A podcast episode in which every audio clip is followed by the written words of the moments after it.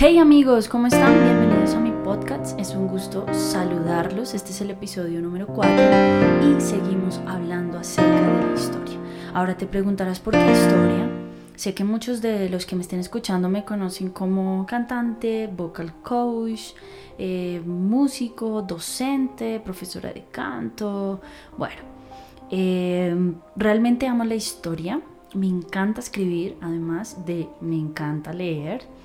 Y estoy aquí con un buen café y unas notas de varios estudios que he venido haciendo y me parece muy oportuno hablar de historia en este momento que estamos viviendo. No sé cuándo escuches este podcast, pero sé que para este momento se están viviendo las elecciones 2020 en Estados Unidos.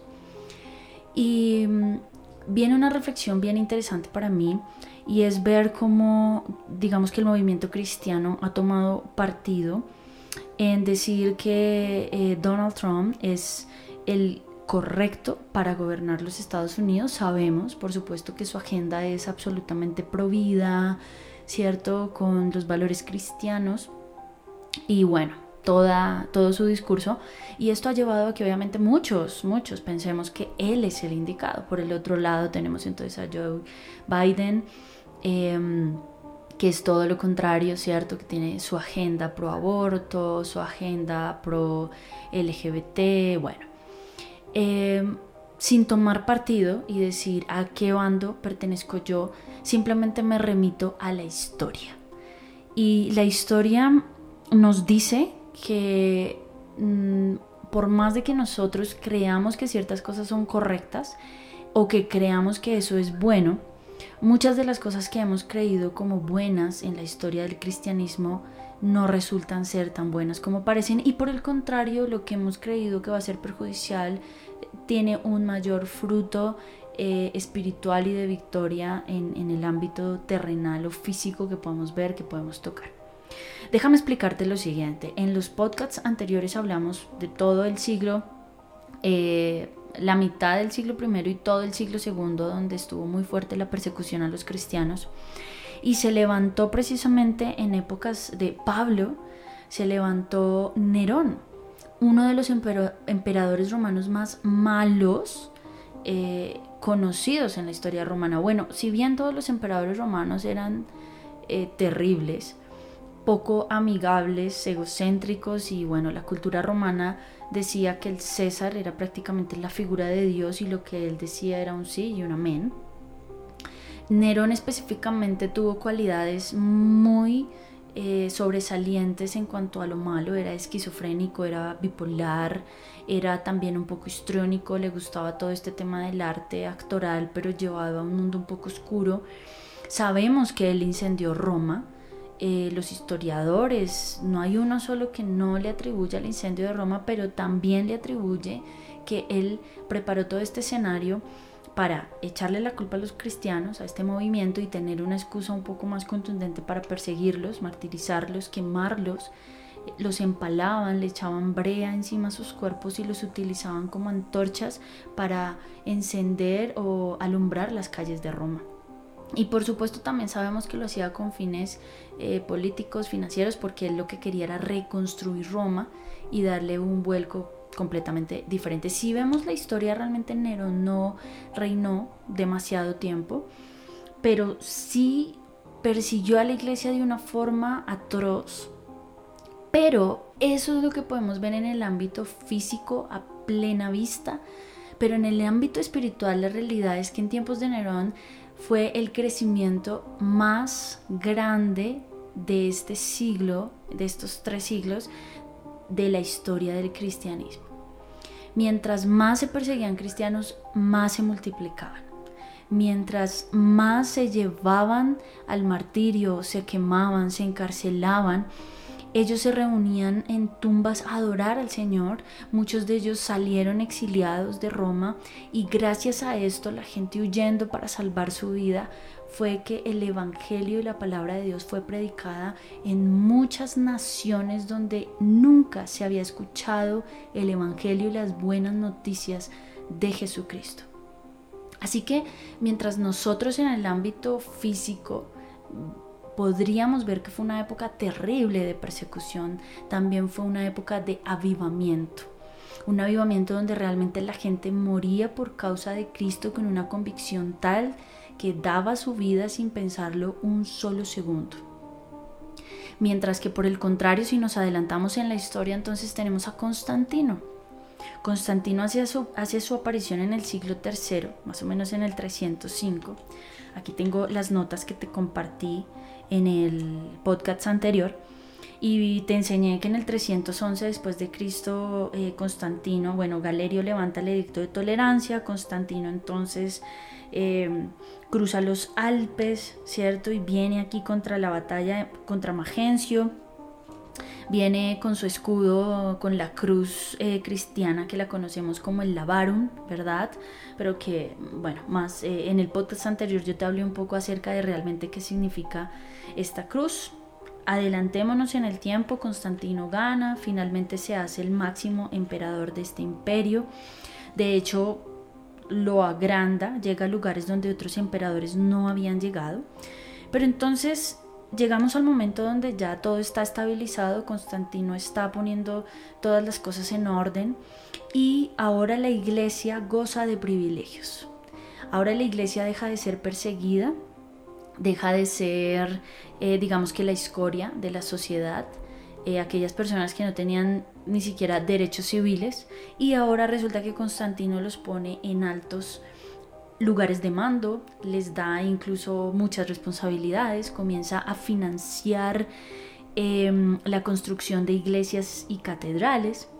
Pero entonces vemos cómo esta iglesia que estaba viva, que estaba encendida por Cristo, su, el centro de su predicación era Jesucristo, ahora deja de lado un poco esto y se centra en volver la iglesia en una imitación del imperio.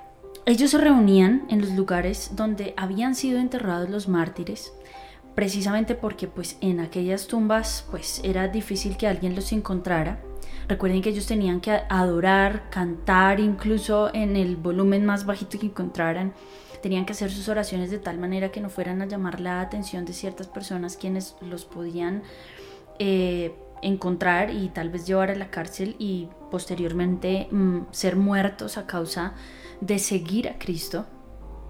Pero resulta que lo que pasa muchas veces cuando eh, dejas de ser perseguido y ahora tienes privilegios es que tu corazón se corrompe. Y, vemos cómo utilizaron estos lugares para construir las catedrales y para construir las iglesias. Es más, hay historias de que desenterraron a los mártires y los colocaron como en cajas de cristal, eh, o sea, tumbas de cristal en donde comenzaron a rendirles culto y adoración a estos mártires. Es precisamente en esta época donde nace la adoración a los mártires y entonces ya posteriormente vemos las canonizaciones o cuando los llaman santos. Todo nació, todo, todo este movimiento nació justamente desde esta época. Vemos entonces también que Constantino le da orden a la iglesia y nombra a Eusebio de Cesarea como el obispo general de todo el movimiento cristiano. Él es el que empieza a darle forma a toda la teología oficial. Él se une con Pánfilo, que tuvo un impacto profundo en la vida de Eusebio, pues Pánfilo era el encargado de estudiar, organizar y completar la biblioteca de Orígenes. Recuerdan que les hablé de Orígenes en, los podcasts anteriores. Eh, precisamente fue Eusebio de Cesarea el que escribió las crónicas de Eusebio, más o menos entre el 303 y 305 después de Cristo. Pánfilo, desafortunadamente bajo el mandato de Máximo Daza, ¿cierto? Que aquí todavía no había llegado Constantino a, estas tierras y no había llegado el edicto de tolerancia, él fue encarcelado y duró dos años esperando allí como su sentencia, finalmente muere, ¿cierto? Es, es llevado como mártir. Y entonces Eusebio culmina eh, su sexto libro, donde pudo colocar allí como todo lo, que habían logrado recolectar durante este tiempo de las crónicas y todo lo que escribió y dejó escrito Orígenes. Así que eh, viene toda esta oleada, ¿cierto? Eusebio es elegido como pues el obispo general Y también se le vino aparte una controversia que se le llamó la controversia arriana. ¿Qué es la controversia arriana? Te lo voy a leer de mis notas. Resulta que Arrio, era un presbítero, uno de los presbíteros eh, más importantes, prestigiosos y populares que había en el momento. Y él quería implantar una doctrina en la que le quitaba el peso eh, a Cristo. Él decía que el verbo era una criatura más, es decir, le estaba quitando el poder eh, divino que lo hacía hijo de Dios y que lo convertía en una criatura más y que lo hacía igual al mundo. Por supuesto que Eusebio no aceptó estas controversias que él empezó a crear e inicialmente fueron unas controversias locales, pero se empezó a hacer grande, grande, grande, grande, grande, hasta que finalmente esto genera un desazón a nivel general, llega a oídos de Constantino y es el mismo Constantino el que convoca al famosísimo concilio de Nicea. Este concilio va a marcar un antes y un después en la vida de la iglesia cristiana, porque podemos decir que si bien la intención de Eusebio era establecer las doctrinas básicas del cristianismo, no podemos negar que Constantino estuvo ahí y de hecho les voy a leer ahorita un párrafo directamente del libro, eh, uno de los libros que más me ha impactado de historia de Justo L. González. Y resulta que en este concilio eh, se, creó, se creó el credo de Niceno, ¿sí? Y este credo es el que nosotros conocemos de la iglesia tradicional. Creemos en un Dios Padre Todopoderoso, hacedor de todas las cosas, visibles e invisibles, en un Señor Jesucristo, el Hijo de Dios, engendrado como el unigénito del Padre, etcétera, etcétera, etcétera. Pero entonces, eh, durante algunos siglos se le quitó la última parte que fue añadida específicamente por Constantino. Y aquí nace este credo, el, credo, el famosísimo credo de Niceno, y resulta que es en este concilio, ¿cierto? En este concilio de Nicea, que el historiador que narra aquí dice, Constantino es el primer príncipe, que el historiador aquí narra, abro comillas, Constantino es el primer príncipe de todas las edades en haber juntado semejante guirnalda mediante el vínculo de la paz y habérsela presentado a su Salvador como ofrenda de gratitud por las victorias que había logrado sobre sus enemigos. Ahora, ¿quiénes fueron? Dice, muchos de los presentes se conocían de oídas o por correspondencia, pero ahora por primera vez en la historia de la Iglesia podían tener una visión física de la universalidad de su fe. En su vida, Constantino Eusebio de Cesarea no describe la cena. Entonces, aquí vemos a Eusebio eh, describiendo la escena de este concilio y te la quiero leer. Dice, allí se reunieron los más distinguidos ministros de Dios de Europa y Asia, una sola casa de oración, como si hubiera sido ampliada por obra de Dios, cobijada a sirios, cilicios, fenicios, árabes, delegados de Palestina y de Egipto, junto a los que venían de la región de Mesopotamia. Había también obispos persas, faltaba una escrita en la asamblea, Ponto, Galacia, Panfilia, Capadocia, Asia y Frigia enviaron a sus obispos más distinguidos junto a los que vivían en las zonas más recónditas de Tracia, Macedonia, Calla y Epiro.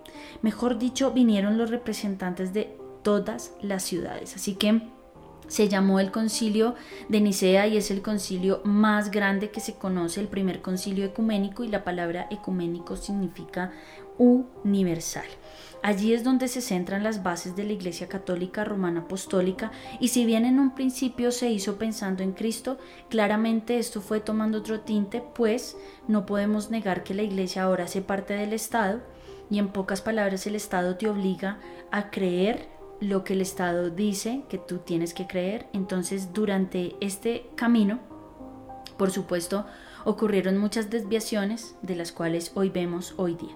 ¿Qué se aprobó en esta asamblea? En esta asamblea se aprobó una serie de reglas para la readmisión de los caídos, ya hablaremos de los caídos en episodios posteriores, cómo debían ser elegidos los presbíteros y obispos, la orden de procedencia de las sedes, es decir, de la construcción de las iglesias y de los templos, y le dio, se le dio fin al tema de la controversia arriana, que finalmente fue la razón de por qué se hizo este concilio de Nicea. Ahora bien, llegando a la conclusión a la que quería llegar, lo que vimos en Constantino es que si leemos los escritos de Eusebio, vemos que se quitó completamente eh, la mirada puesta en que Jesucristo venía por segunda vez y que había que preparar el camino.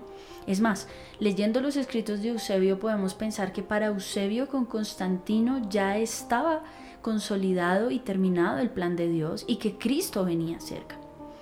Esto creó muchos dolores y muchas tristezas en, en la vida cristiana porque entonces nació una segunda opción o un segundo bando y la iglesia se dividió en dos.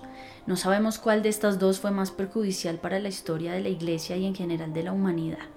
¿Cuál fue el segundo bando? Entonces nacieron las personas que dijeron, no, nosotros no vamos a gozar de privilegios, queremos morir en nombre de Cristo y como ya no nos matan por ser cristianos, entonces nos vamos a autoinfringir dolor nos vamos a autoflagelar, nos vamos a ir al desierto y vamos a sujetar nuestra carne. Y entonces aquí nacen los famosísimos ermitaños, con Antonio el ermitaño, que fue el más famoso. Abro comillas, él decía, los monjes que se apartan de sus celdas o buscan la compañía de las gentes pierden la paz como el pez pierde la vida fuera del agua. Ahora, debemos aclarar que este segundo mando nació como rebelión para aquellas personas cristianas que decían seguir a Cristo, pero que habían decidido gozar de los privilegios que Constantino les había ofrecido. Así que comienzan con esta vida monástica que se empieza a volver muy particular, empiezan a sujetar su carne, aquí es precisamente donde nace el tema del celibato, eh, separan a mujeres con hombres, entonces arranca eh, la era de las monjas y los monjes que eran apartados para estar en silencio, para sujetar su carne, para no caer en los deleites eh, actuales, ¿cierto? Tanto en comida, en, forma de vestirse, es decir, sujetaron su vida a una vida ermitaña en la que realmente querían como autoflagelarse para poder morir, según ellos, como verdaderos seguidores de Jesucristo. ¿Qué pasa con esto? Recordemos que la palabra monje viene de monacho, en griego, que significa solitario. Ellos en un inicio buscaron estar solos, apartados, en silencio, una vida de meditación profunda.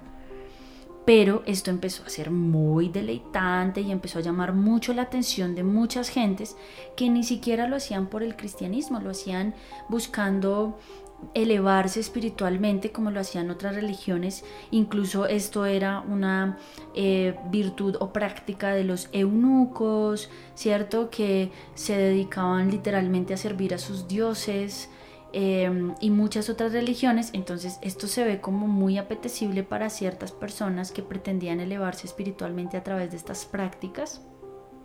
Y por supuesto tienen que empezar a darle un orden porque ellos buscaban estar en silencio, pero empezó a llegar gente, había que organizar la comida, la dormida, el aseo, dónde iban a vivir, ¿verdad? ¿Cómo iban a organizar esto? Y nacen los famosísimos monasterios, pero es justamente aquí donde se da el orden monárquico porque tienen que empezar a organizar a toda esta gente por jerarquías. Así que esto le hizo pues por supuesto mucho daño al cristianismo y eh, más adelante empieza a unirse ya digamos que toda, toda la iglesia, que de eso hablaremos un poco más adelante, y es la iglesia actual que conocemos. Ahora hay algo muy importante y es que con los años la iglesia perseguida deja de ser perseguida y ahora ella es la que comienza a perseguir. Entonces, si nos vamos más adelante en la historia, recordemos las cruzadas, recordemos tanta gente que fue llevada al martirio por la misma iglesia con eh, la bandera del cristianismo y bajo la responsabilidad de herejía, pero ya no por el, credo cristiano o por la palabra de Cristo, o por las buenas noticias del Evangelio, sino por la constitución católica apostólica romana escrita en los diferentes concilios que más adelante empiezan a aparecer y que han sido instaurados por la misma iglesia, que no podemos negar que esta iglesia ya estaba 100% dirigida por el Estado, por los gobernantes, por los millonarios de la época, así que realmente mataban en nombre de Cristo pero por no seguir políticas de la iglesia que para ese momento ya se comportaba como un imperio y se manejaba literalmente como si fuera un ah, reino imperial humano.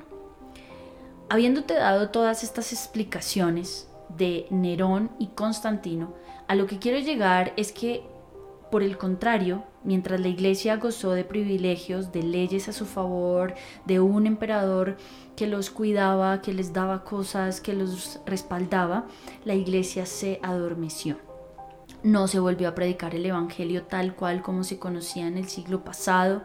La iglesia primitiva muere por completo nacen estas, estas líneas que le hicieron tanto daño hasta el día de hoy a la palabra de Cristo, se ponen en tela de juicio incluso si Cristo es real, si la Biblia es real, si la palabra de Dios es contundente.